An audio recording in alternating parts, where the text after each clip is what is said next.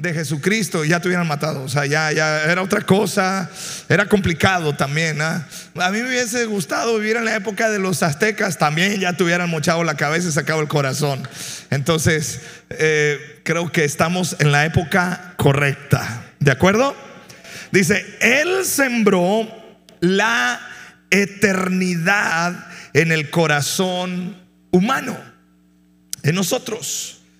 Pero aún así, el ser humano no puede comprender todo el alcance de lo que Dios ha hecho desde el principio hasta el fin. Yo quiero animarte, quiero llevarte a esta reflexión en la palabra del Señor. Todo lo que Dios hace es bueno. El título de la prédica de hoy es En Dios lo que viene siempre es mejor. ¿Alguien lo cree? Vamos, y conmigo, en Dios lo que viene siempre es mejor. Así que yo te quiero animar, no le tengas miedo al paso del tiempo. No le tengas miedo a lo que vendrá, todavía no viene. ¿Verdad? Ay, hermano, es que tengo miedo de enfermarme, pero no estás enfermo. O sea, aguanta. Es que tengo miedo de quedarme sin comer, pero hoy comiste. ¿Alguien que comió hoy? Si se le nota, se le nota, o sea, Ay, hermano, es que ¿qué va a ser de mí mañana? Dios lo hace todo perfecto y hermoso para su debido tiempo. Mira, todos tenemos días de 24 horas y debemos administrarlos inteligentemente. Yo te quiero animar, no pierdas tiempo en el pasado, porque ya pasó. ¿Ah? No te agobies del pasado. La Biblia repite mucho en, en el libro Apocalipsis la frase por los siglos de los siglos. Entonces, necesitamos disfrutar nuestro presente y no vivir en el pasado. Di conmigo, ya lo pasado, pasado. Si sabe quién dijo eso? Ah? Así la dejamos mejor. Aprende a vivir y a disfrutar el presente. ¿Alguien está contento de estar acá?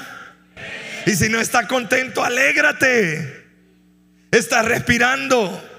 Estás ahí sentado Mira, respiras, tienes tu casa, tu familia, tus hijos. Al momento de no tengo carro, hermano, pero tiene bicicleta tal vez. ¿Ah? O tiene la dos, o sea, la dos, bueno, ok, ya sabe de qué se trata. Cuando una persona no mira hacia adelante o no le gusta su presente, comienza a idealizar su pasado. Es que yo me acuerdo cómo eran las cosas hace 45 años atrás. Y comenzamos a idealizar el pasado. Sin embargo, en Dios, lo que viene siempre es mejor. Diga conmigo, lo que viene siempre será mejor. ¿Alguien lo cree en esta tarde? Del que está al lado tuyo, anímate entonces, ve, ten fe, hombre, ten fe, te va a ir bien. Entonces dice, pero ¿cómo? Te va a ir bien, porque lo que viene en Dios siempre es mejor. ¿Y qué se necesita para recibir las cosas buenas de Dios? Diga conmigo, mente de eternidad. O sea, tener una mente en las cosas eternas y no en las cosas pasajeras. Ese es el gran problema. Por eso Efesios capítulo 1, verso 4 dice lo siguiente, Dios nos escogió en Él antes de la creación del mundo, para que seamos santos y sin mancha delante de Él en amor. Entonces, Dios te escogió. Estás aquí con un propósito. Y yo sé y entiendo que muchas corrientes ideológicas y hay personas que dicen que eso de la fe es imaginación tonta y esto que no, espérame. Dios nos escogió antes de que naciéramos. Naciste en el lugar correcto en el tiempo correcto. Tú dices, o sea que Dios quiso que naciera pobre. Ah, Jesús nació en un pesebre, no te agüites. Tú naciste en un hospital. O sea, digo, no te agüites pues. Entonces no, no se trata de que si Dios quiere que seas pobre o no, no, no, se trata del propósito de Dios para tu vida. Así que en el nombre de Jesús yo declaro, lo que viene será mejor para tu vida. Ahora, hablando de la eternidad, Dios sembró eternidad en nuestro corazón. ¿Por qué crees que el ser humano siempre ha mirado hacia el cielo y a las estrellas? Porque estamos buscando la eternidad. Y por eso nuestros antepasados adoraban al sol, a la luna, a las estrellas. ¿Sí me explico? Y hasta le echaban danza y todo, y brincaban y bailaban y sacrificio por allá y por acá y acullá. Pero ¿sabes por qué? Porque Dios puso eternidad en nuestro corazón. Mira, entonces, si Dios es eterno y hay una eternidad esperando, no te agobies y no te enganches en las cosas terrenales y pasajeras. La estrategia de Satanás es esta, hacerte creer que, que lo que estás viviendo te va a consumir y te va a matar. Y quiero que hagamos un ejercicio de eternidad. ¿Está listo? Mire, mire la pantalla, ahorita me la pones. Déjame ver para que no te estorbe la visión. Ahora sí, quiero que mires esta foto. ¿Qué hubo? Esa foto fue tomada a 600 millones de kilómetros de la Tierra. Hay una sonda espacial que la voltearon y ¡pum! Te hago una pregunta. ¿Qué somos ante la inmensidad del universo? ¿Qué somos? Y tú te sientes picudo con tu casa. Y te sientes nice porque traes tenis nuevos. ¿Qué eres? Ante la inmensidad del universo. Hay otra foto, ¿verdad? Mira. ¿Qué somos? Mira, en esta pantalla somos 1, 2, 3, 1, 2, 3, 4, 5, 6 puntos de pixel en esa pantalla. Hermano, la eternidad, tener mente de eternidad es entender esto que hay una trascendencia esperando por ti por mí. Y escúchame, por eso el apóstol Pablo dice que él fue trasladado no al, primer cielo, al segundo. ¿A qué cielo fue? Al tercer cielo, o sea, mucho más allá de lo que es el universo. Hay eternidad esperando por ti. Y tú peleándote que si a Chuchita la bolsearon. Y tú peleándote con tu marido. Y hermana, tú enojándote con tus hijos y enojándote y frustrándote por todo. Escucha, en Dios lo que viene siempre será mejor. Hay que tener mente de eternidad. Hay que tener la mirada puesta en las cosas celestiales. Y no estoy hablando celestiales del universo, ni quiero que te hagas astrofísico, ni... No, no, no, no. Simplemente quiero que veas Humanamente, esa es la, foto más, o sea, lanzaron esa sonda y la dejaron ir. Y le mandaron una instrucción que creo que tardó 6, 7 meses en llegarle la señal a, a la sonda para voltear la cámara y tomarle una foto. Y mira, te voy a leer. Yo creo que tú lo has escuchado, los que son de mi época, un, un, astro, un científico, astrólogo, no, sé si se dice astrólogo o astrónomo, no. Astrónomo, sí, porque los astrólogos son los que, los que, no, esos no. Ese era Walter Mercado, ¿ah? y no, no, nada que ver. Tu marido te engaña con una güera. Mira, Carl Sagan, en 1994, que fue cuando se tomó esa foto, yo no sé si alguien se acuerda de este, de este, en nuestra época era muy famosillo. Escribió esto, dice, mira ese punto, tú vives ahí. Ese es tu hogar. Eso somos todos nosotros. En Él todos los que amas, todos los que conoces, todos aquellos de quienes hayas oído hablar, cada ser humano que ha existido, vivieron su vida. La suma de todas nuestras alegrías y sufrimientos, miles de religiones seguras de sí mismas, ideologías y doctrinas económicas, cada cazador y recolector, cada héroe y cobarde, cada acreedor, cada destructor de civilizaciones, cada rey o campesino, cada joven, pareja enamorada, cada madre, cada padre, cada niño esperanzado, inventor y explorador, cada maestro de la moral, cada político corrupto, cada superestrella, cada líder supremo, cada santo y pecador en la historia de nuestra especie ha vivido en ese punto azul que parece polvo cósmico suspendido en el rayo del sol. Wow.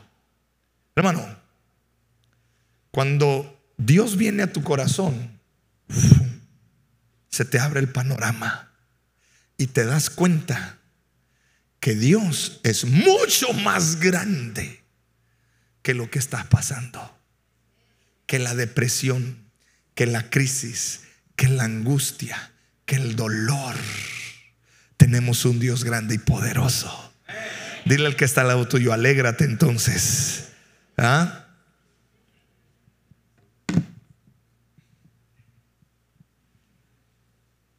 La puedes googlear esa imagen y la vas a encontrar en, redes sociales. ¿Ah?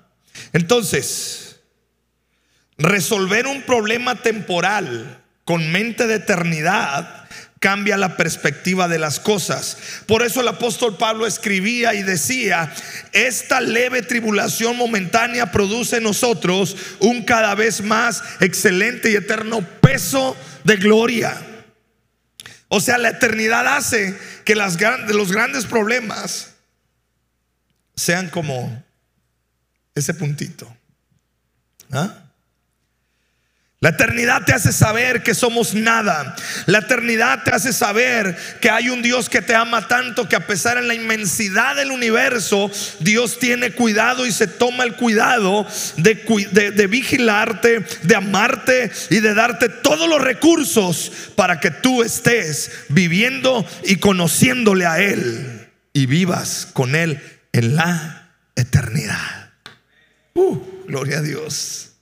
Entonces, hay una lucha que siempre se libra en nosotros, en nuestro corazón y en, nuestras épocas. Lo temporal contra lo eterno. Vivimos en una cultura donde la mente de eternidad ya no existe. Todo es ahora todo lo queremos ya. Quiero disfrutar ahora, quiero vivir ahora, dicen muchos, pero nosotros debemos tener mente de eternidad, pensamientos que vengan de parte del Señor, porque el plan de Dios es desde la eternidad hasta la eternidad. Quiero animarte, amada iglesia. Obviamente no estoy diciendo que ya quiero que nos muramos todos. Yo quisiera que vivamos muchos años aquí en la tierra. Pero algún día vamos a pasar por esa situación y vamos a ir a la eternidad. Hay una eternidad esperando por ti. No te enojes, no te frustres, sonríe mejor. A ver, sonríe, sonríe. Ah, que no tengo dinero. Espérate, hombre, sonríe. Ah, pero es que estoy enfermo. Dios te va a sanar. Dios tiene poder para sanarte. Pero es que ya le pedí, no me sana. Eh, lo va a hacer. Ten paciencia, ten calma. Hey, hola. Uy, ya ves que eso no nos gusta. Porque todo lo queremos. Ah, no, pues ya, ahorita. No, espérame. Ah. ¿Alguien disfrutó la lluvia en estos días? Por, por cierto.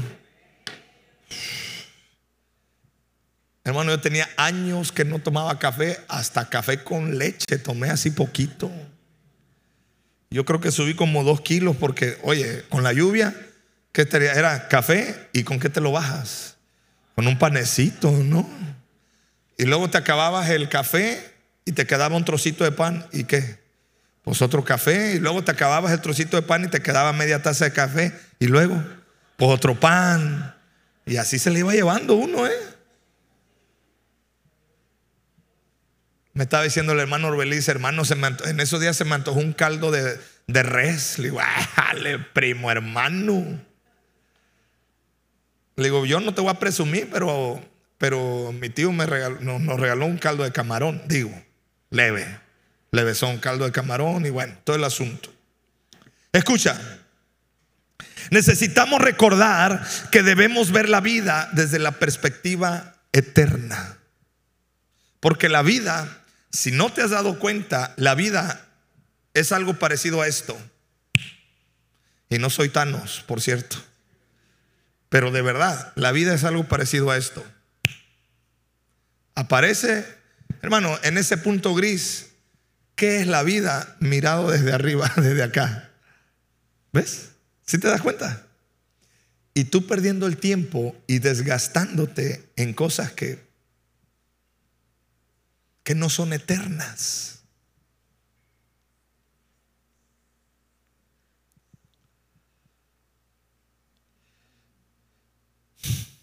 Siempre el hombre ha buscado la eternidad. Hay catedrales que tardaron 500 años en ser construidas. Por cierto, una de ellas es la que está en la Ciudad de México, en el Zócalo. Tardó cientos de años construyéndose. Gente murió y nunca las vio construidas en su totalidad. Los primeros arquitectos y constructores nunca vieron los edificios terminados, pero ellos tuvieron mente de eternidad. Construyeron algo más allá de ellos pensando en las próximas generaciones y así es la forma en la que Dios piensa en términos de eternidad. Quiero decirte esto, no pienses en cosas temporales, piensa en cosas eternas y hay cosas que tú verás y hay otras cosas que van a ver tus nietos, hay otras cosas que van a ver tus bisnietos y tus generaciones.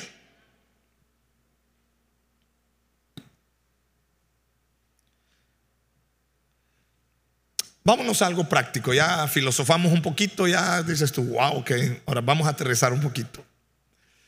Te quiero mencionar, tú puedes leerlo en, en casa, pero quiero hablarte de la historia. Fíjate cómo es Dios. Escucha esto.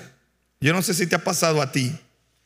En Dios no hay coincidencias, pero la Biblia nos narra la historia de tres personajes, tres personas que coincidieron, los tres en sí, en fechas diferentes, pero coincidieron y la, persona central en ellos es un hombre llamado Onésimo. Y ahí te hice un breve resumen. La Biblia relata la historia en la que podemos ver cómo funcionan las cosas cuando se ve la vida desde la perspectiva de la eternidad. Y escúchame, cuando tú miras con eternidad, el problema de uno viene a ser la bendición de otro. Hola. ¿No? ¿No te hace sentido? Pues que te haga sentido, porque así es. Yo hablaba la semana pasada con un médico y estábamos ahí en la lluvia bien tranquilos. El, sábado pasado llovió, estábamos echándonos ahí un, eh, este, un, tecito y todo. Dice, no, pastor, dice ahorita que se pasa el clima, dice, unos descalabraditos y otras tres partitos y ojalá y que esos partos sean a las 3 de la mañana, fuente rota, así de emergencia. Uf. Digo, mmm bueno, a te brillaron los ojos, ah, ya sabes cómo se mueve eso.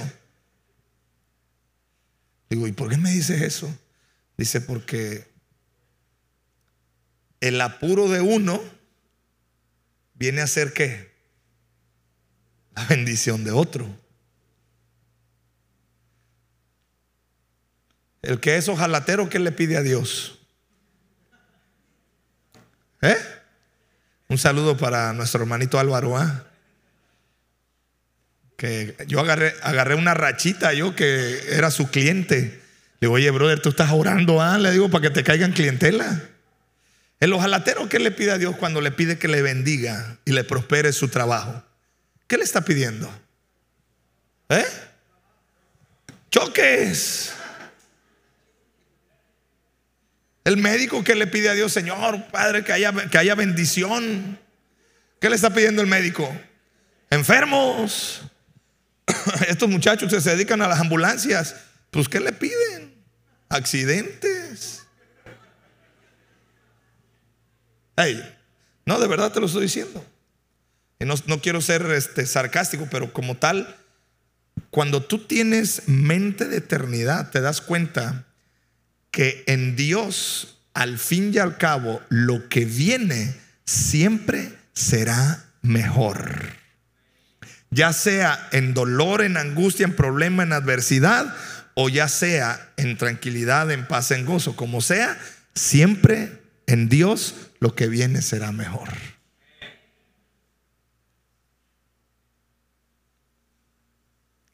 Entonces, la Biblia narra la historia en la que podemos ver cómo Dios funciona desde la perspectiva de eternidad. Filemón, hablando de Filemón, su mujer y sus hijos se habían convertido al Señor con Pablo y habían transformado su casa en un templo. Quiero que te imagines esa escena. ¿Estás conmigo? Ok, por aquellos años no había templos, por lo que la gente se reunía en las casas. Ellos eran sumamente ricos, tenían muchos esclavos.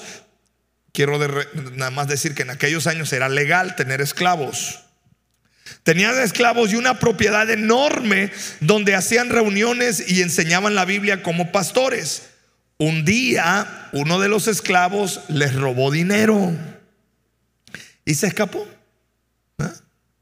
¿Cómo hubieras reaccionado tú si, tu empleado de más confianza te roba el dinero y se va?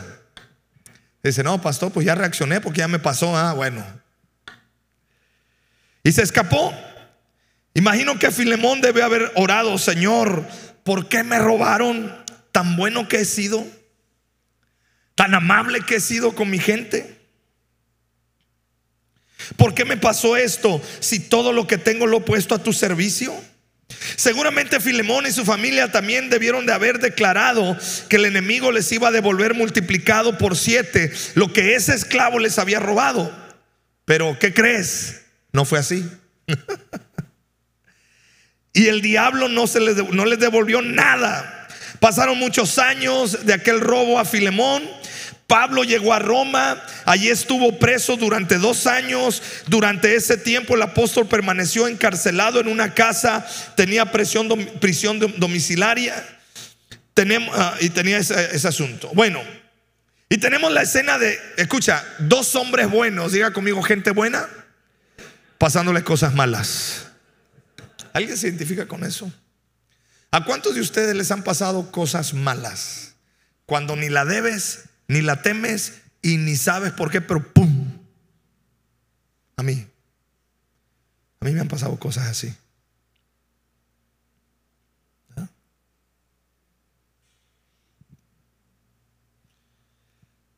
Y tú dices, ¿qué no se trata? ¿Qué no se supone que Dios tiene cuidado de mí? ¿Por qué me pasa esto?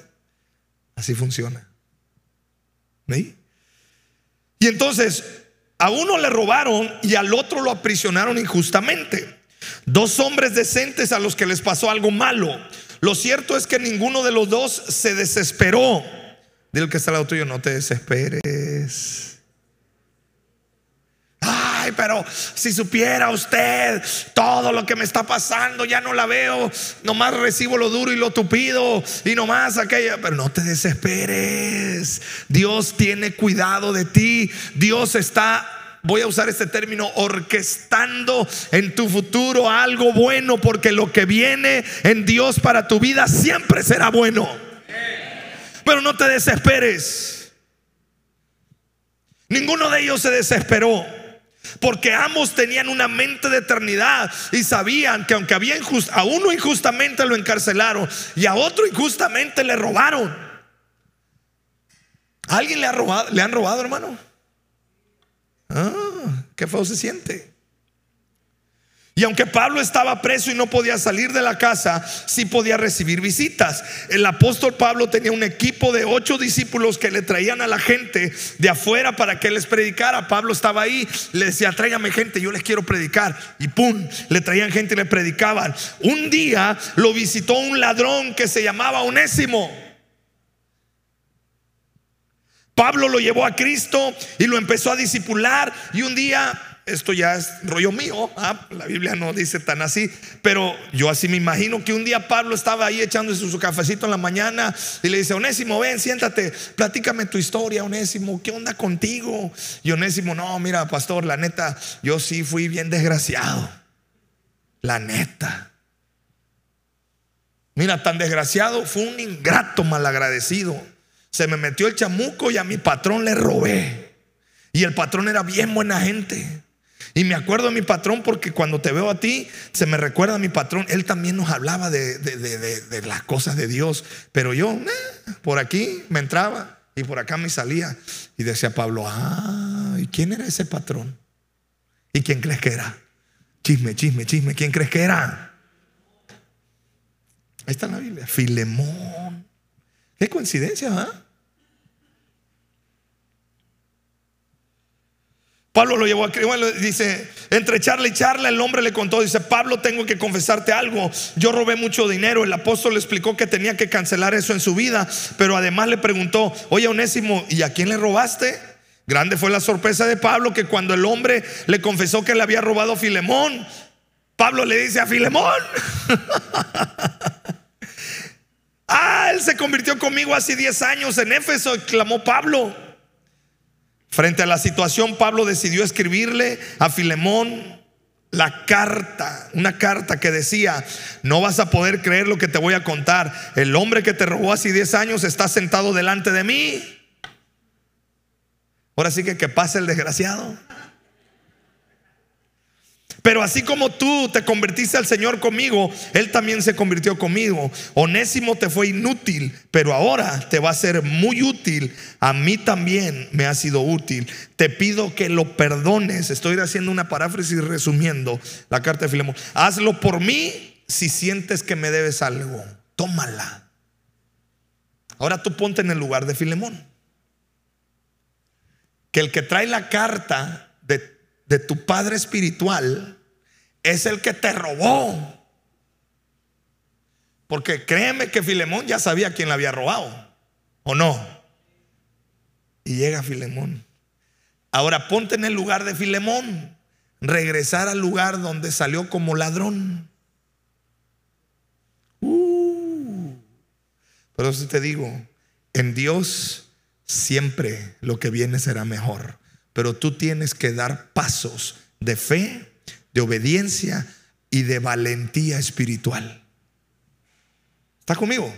Filemón traía la carta en su mano y Filemón en el camino decía, me va a matar, me va, me va a encarcelar. Es sí, pues yo ya me arrepentía, ya estoy arrepentido. Y sí sé pues que me voy a ir al cielo, pero la mera neta no me quiero morir. Y Filemón cargando, este, eh, Onésimo cargando la, la carta. Y cuando Filemón la está leyendo, dice, ah". Y Filemón dice, y dice, mi padre espiritual me está pidiendo que lo perdone a él por amor a mi padre espiritual. Chispas. Qué dilema. Te hago una pregunta. ¿Qué harías tú? ¿Qué harías? Ponte en el lugar de Onésimo. ¿Qué harías tú? ¿Vas o no vas? La respuesta para muchos de ustedes es, no vas. pero pastor, ¿por qué sabe? Porque no has ido. ¿Cómo que no? Sí, no has ido a pedirle perdón al que le robaste. Dices, no, pero yo no he robado. No, pero al que, al que lastimaste, al que heriste. Muchos de nosotros somos onésimo. Hola. Uy, qué silencio. Pásale a tocar algo aquí, este, mejor. Algo así, échale pues para que se suavice el asunto, porque muchos tú representas a Onésimo. Que en tu vida pasada antes de conocer de Cristo,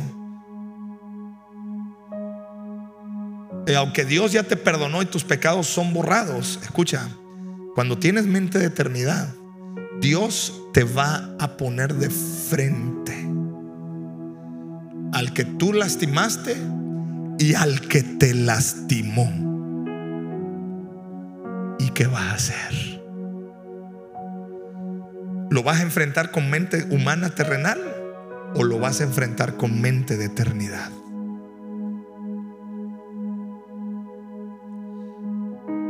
Y Pablo envió a Onésimo a ver a Filemón. Ahora que tenemos el relato completo, podemos entender que dos personas buenas, a las, a las, que les había pasado algo malo, terminaron siendo de bendición para alguien malo. Y finalmente, Satanás no ganó. Ganó el reino de Dios porque Filemón perdonó, porque Pablo fue instrumento para bendecir a un hombre ratero y el ratero se arrepintió y pudo conectar y pedir perdón al que le había robado.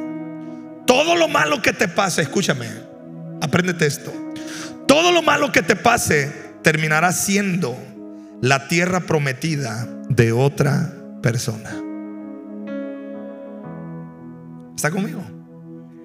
Todo lo malo que te pase terminará siendo la tierra prometida de otra persona. Si a Pablo no lo encarcelan, no lo hubiera predicado a Onésimo. Y Onésimo no hubiera tenido la oportunidad de reconectar con su ex patrón.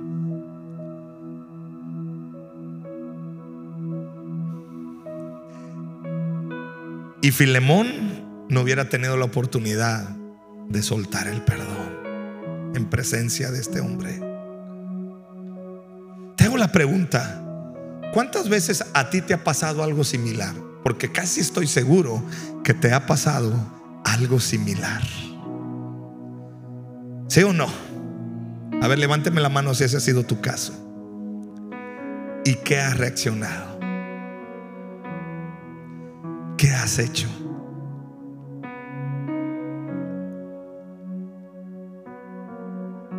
Frente a lo malo frente a la adversidad, frente a la justicia, la palabra del Señor nos insta a no reaccionar carnalmente y temporalmente, sino a reaccionar eternamente.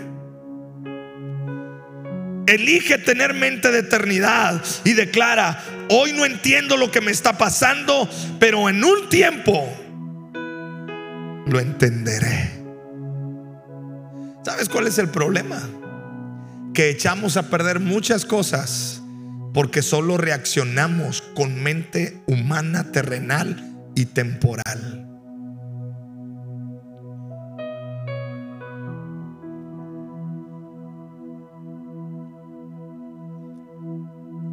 Entonces, tú y yo estamos llamados a trascender más allá de lo terrenal.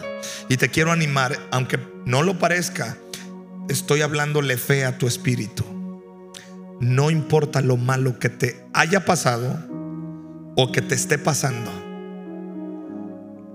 En Dios lo que viene siempre será mejor. Siempre. ¿Alguien lo cree?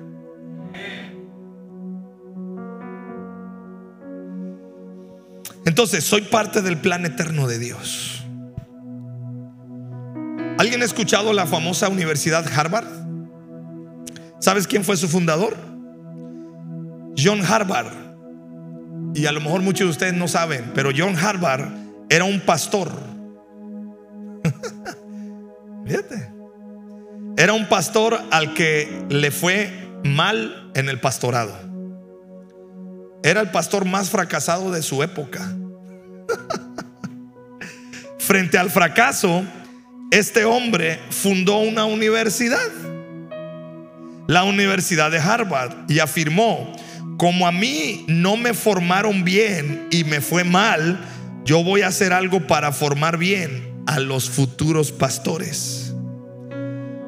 la que hoy es una de las mejores universidades del mundo, fue fundada por un pastor que fracasó.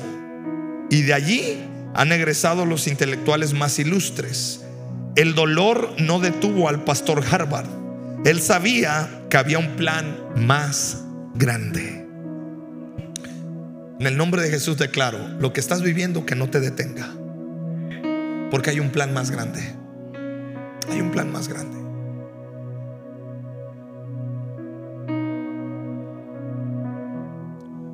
Lo que te ha pasado, la situación, la crisis, la enfermedad, la angustia, los problemas financieros, las situaciones, eh, que no te detenga.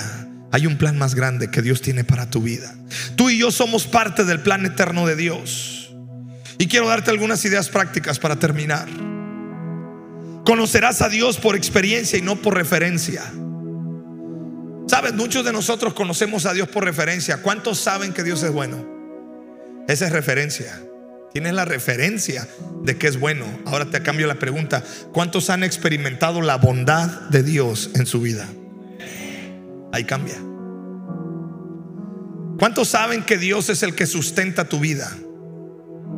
A esa es referencia. Sabes que sustenta. Pero ¿cuántos han experimentado al Dios sustentando tu vida? Cuando no tienes ni un peso cuando se te cerraron las puertas, cuando a veces que ni para las tortillas, y de repente llegaba algo inesperado, cierta persona te decía, ¿alguien ha experimentado eso? Y si no lo has experimentado, déjame decirte, vas a comenzar a, Dios, a, conocer a Dios por experiencia, no por referencia. Por eso Job capítulo 42, versos 5 declara esta expresión, de oídas te había oído, pero ahora mis ojos te ven. En la crisis tu mente se expande. otra idea. No te preocupes, en la crisis tu mente se expande. Yo no sé si te has dado cuenta, pero cuando hay crisis te pones muy creativo. ¿O no? Ah, hermano. Un maestro en la secundaria nos llevó a una excursión. En aquellos años eh, había una subestación eléctrica ahí por el Panteón de los Pericos. No sé, de hecho, no sé si exista todavía. Pero en aquellos años. Y me acuerdo que nos llevó a la subestación, nos explicó toda la subestación, pero no habíamos, pues, de secundaria, chamacos que llevábamos. Había, había tres de mis amigos que llevaban lonche. Y, le dimos crán a esos lonches porque pues traíamos hambre. Y el profe dice, no, las tortillas no se las acaben, dice, para ver qué hacemos. Y nos fuimos, dice, busquen ahí en el monte fruta o algo, tráigansela. Y me acuerdo que encontramos un palo de mangos y los mangos apenas estaban sazones así. Y con el ambral que traíamos, yo dije, no, pues aunque se hace. ¿Y sabes qué comimos? Tacos de mango verde sazón. Hermano, sabrosos. Palambre que traíamos. O sea, al otro día nos dio una diarrea.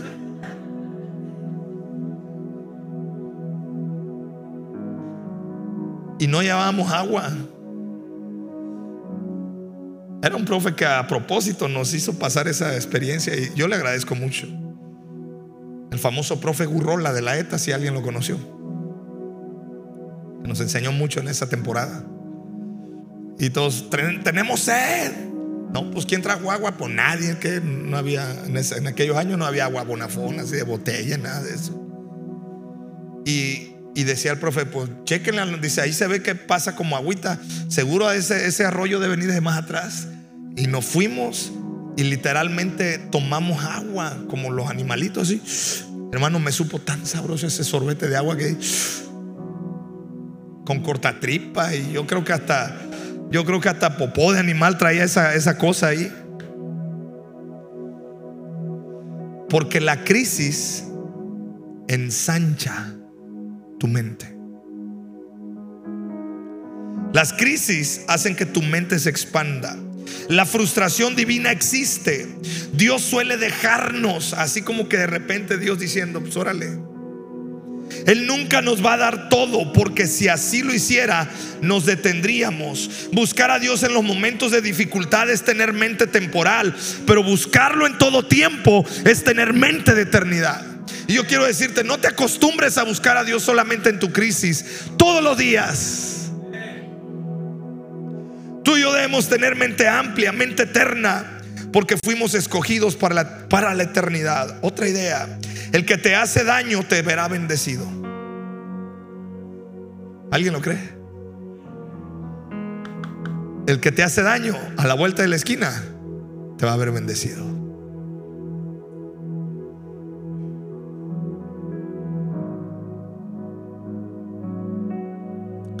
Salmo 23, verso 5. Adereza mesa delante de mí, en presencia de mis angustiadores. Unges mi cabeza con aceite.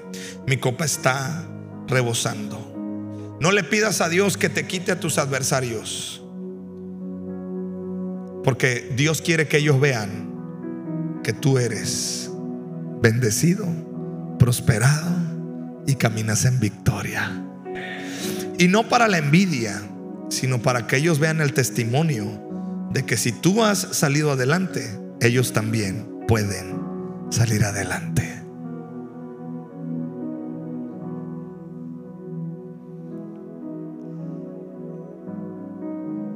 Hace algunos meses atrás me topé a mi maestro de educación física de la primaria en el mercado Dice, Gama, qué bueno que te veo bien. Dice, ven. yo dije, híjole, ¿qué me va a decir? Dije, pues, a lo mejor se acordó de una de las travesuras que hice yo en la primaria o algo. Dice, amigo, dice, ¿quién lo iba a pensar? Que tú como era, dice, y mira. Digo, órale, profe, ¿y eso por qué? Dice, es que te vi en el Face. Y nombre, dice, ya creo que voy a ir a la iglesia. Le digo, pues ya se está tardando, le digo. No, hombre, amigo, dice, ¿vieras qué orgulloso, qué orgulloso me siento de haberte dado clases? Dije, pues hace 20 años no decía eso, le digo. Hace como 30 años no decía eso. 20. Dame chance de sentirme joven. Sí, hace 30. Yo creo que un poco más, tal vez. Dejémosla en 30 para que no. No, dice que me, da mucho gusto. Ah, dice que alegría y me abrazaba. Y, y no estoy diciendo que él fue un angustiador para mí, obviamente no. Pero lo que te estoy diciendo es que hay gente que te va a ver en tu peor crisis y a la vuelta de la esquina te van a ver en tu supreme, o sea, en tu momento de mayor lucidez y bendición y te van a decir, tú, ¿a poco? Ora. Si eras pedacera. Si te andabas muriendo de depresión. Te conocí flaco y ahora ah, hasta gordo estás. Hasta chapeado te ves. Fíjate, yo pensé que te ibas a deprimir cuando te dejó la mujer. Ahora resulta que estás alegre. ¿Por qué? Porque en Dios todo lo que está por venir siempre será mejor.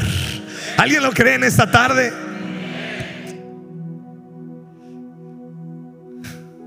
Quiero que te pongas de pie, por favor.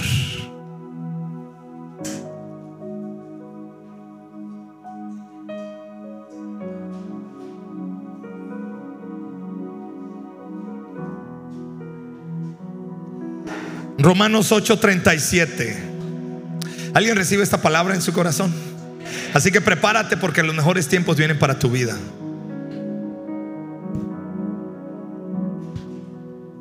Ok, sí, gracias. Los mejores tiempos vienen para tu vida. Romanos 8:37 declara, antes en todas estas cosas somos más que vencedores por medio de aquel que nos amó.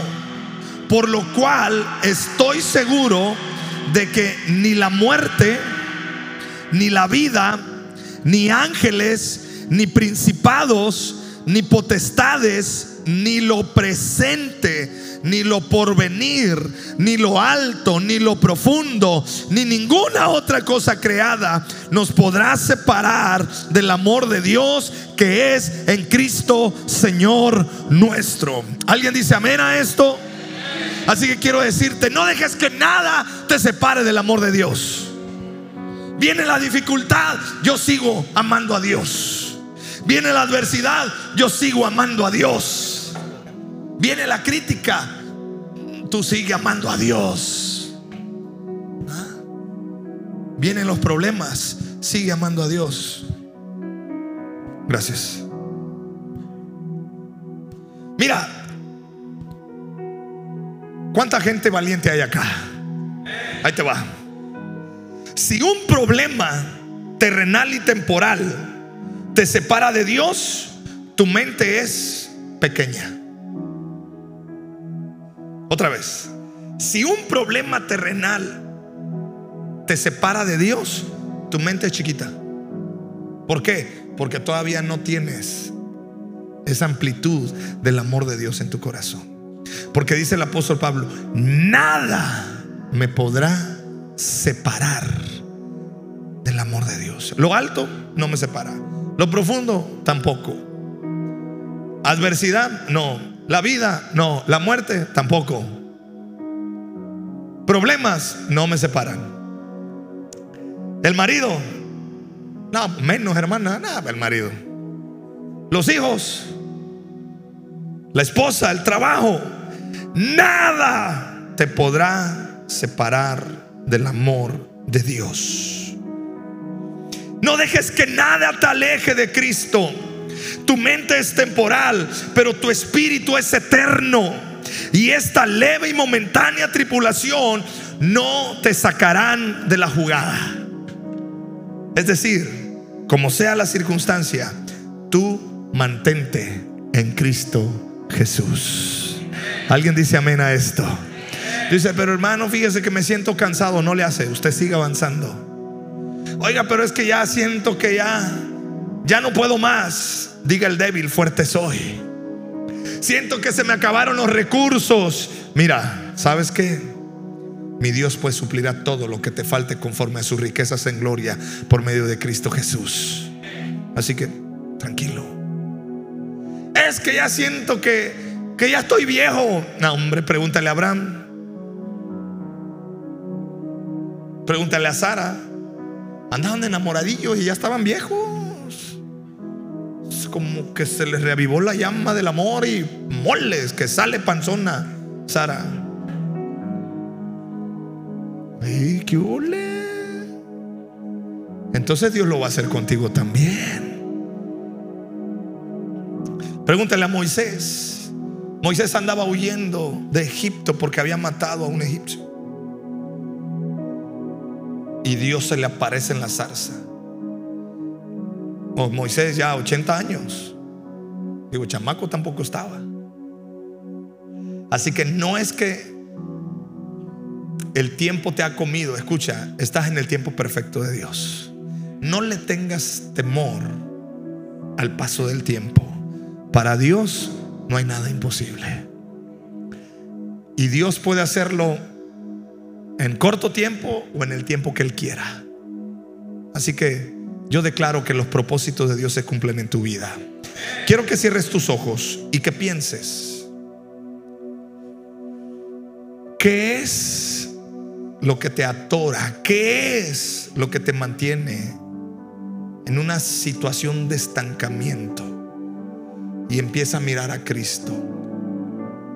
Empieza a mirar sus promesas, su amor y misericordia. Y quiero hacer esta primera oración para los que nos visitan por primera vez. Tal vez te pegaron un sticker de bienvenida. Esta oración es para ti. Queremos orar por ti. Si ese es tu caso, sal de tu lugar. Aquí mi hermano tiene un letrero de bienvenida. Tenemos una sala para orar por ti, darte un regalo de parte de Dios precioso y que Dios haga la obra en tu vida. Acá tenemos una, una hermana. Dios le bendice. Pásele ahí. Gloria a Dios por su vida. Dale un fuerte aplauso a Dios por este corazón. Amén. ¿Habrá alguien más? Bien. Ok, entonces, cual sea lo que pienses que te está atorando, dinero. Por prudencia no puedo contar muchos testimonios de cómo dinero ha sido ha sido resuelto en corazones.